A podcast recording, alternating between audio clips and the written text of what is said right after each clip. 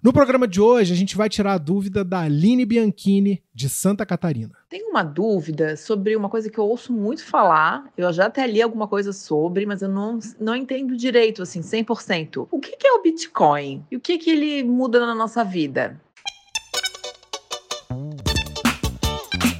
Está no ar o Aprenda em 5 Minutos para arrasar na mesa do bar. O programa que ensina de tudo um pouco para você fazer bonito na próxima vez que sair com os amigos. Eu sou o Álvaro Leme e a cada episódio respondo perguntas e curiosidades enviadas por você que está aí escutando do outro lado.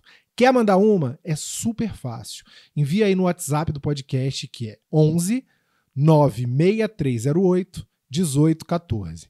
Vamos falar de Bitcoin, gente? Acho esse tema especialmente útil para o pessoal de humanas, como eu, que ao longo dos últimos anos a gente assim acena, sorri, tenta mudar de assunto quando começa esse papo de Bitcoin, blockchain, porque a gente não está entendendo nada. Bitcoin é uma moeda virtual super fácil entender isso, vai. Vamos pensar no seguinte: quando você jogava Sonic ou Mario, juntava lá anéis, acumulava um dinheirinho, quem é que administrava o dinheiro ali? No caso do Sonic, lá, o próprio jogo, né? Extrapolando, digamos que a SEGA. Ou, no caso do Mario, a Nintendo. Ali tem uma autoridade que diz: a Aline acumulou 100 moedas ou 100 anéis. No mundo real, quando você acessa sua conta lá no app do banco, é o banco que te diz quanto dinheiro tem ou não tem, às vezes, na sua conta. E pensando na nossa moeda brasileira, que é o real, é o Banco Central que é a autoridade responsável.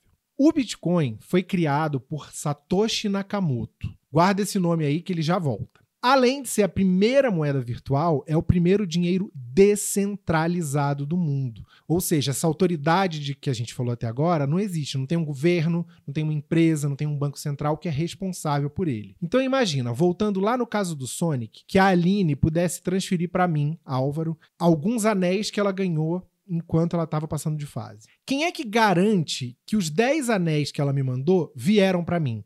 Como que eu vou saber que ela é, realmente me mandou ou se ela mandou esses 10 anéis para mim e para mais uma pessoa?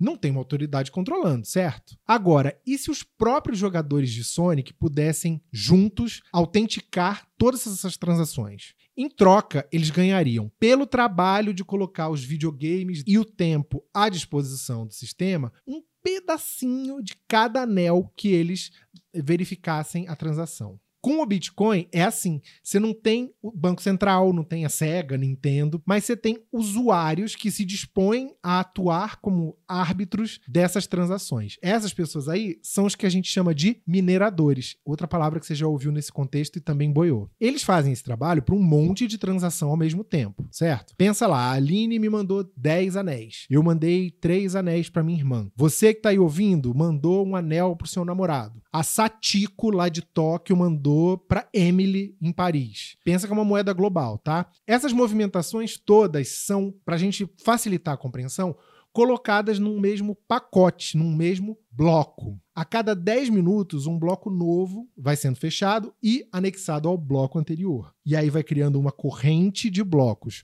ou seja, o blockchain. Ah, mas uma coisa do bloco de 10 minutos atrás eu precisava mudar. Esquece, não tem como mexer nos blocos. É como se você escrevesse aquela informação de cada transação na pedra, para usar uma analogia ótima que a Natália Arcuri usou num vídeo dela. É uma cadeia de transações que são chanceladas, autenticadas por vários computadores ao redor do mundo.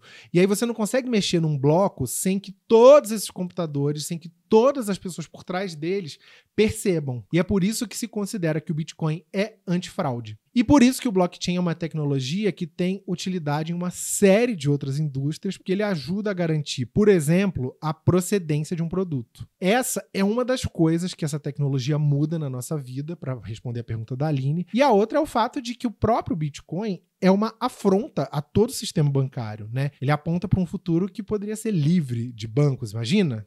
O Bitcoin e o blockchain foram apresentados ao mundo em 31 de outubro de 2008, num artigo de nove páginas assinado por Satoshi Nakamoto.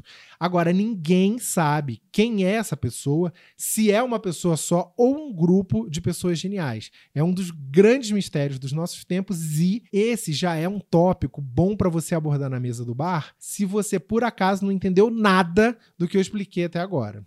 O Bitcoin é uma moeda limitada. A pessoa que criou o código dele estabeleceu um limite de 21 milhões de moedas. Estima-se que 19 milhões tenham sido minerados até hoje e que apenas em 2140 a gente vai chegar aos 21 milhões. Eu digo a gente porque estaremos todos vivos até lá, teremos transferido nossa consciência para computadores. Essa é uma das razões que fazem o Bitcoin ser tão valorizado. Por exemplo, hoje, enquanto eu gravo esse episódio, um Bitcoin vale 119 mil reais. Tinha mais coisa para contar, mas já deu o nosso tempo. Eu volto no próximo episódio com mais uma dúvida respondida. Um abraço e até lá.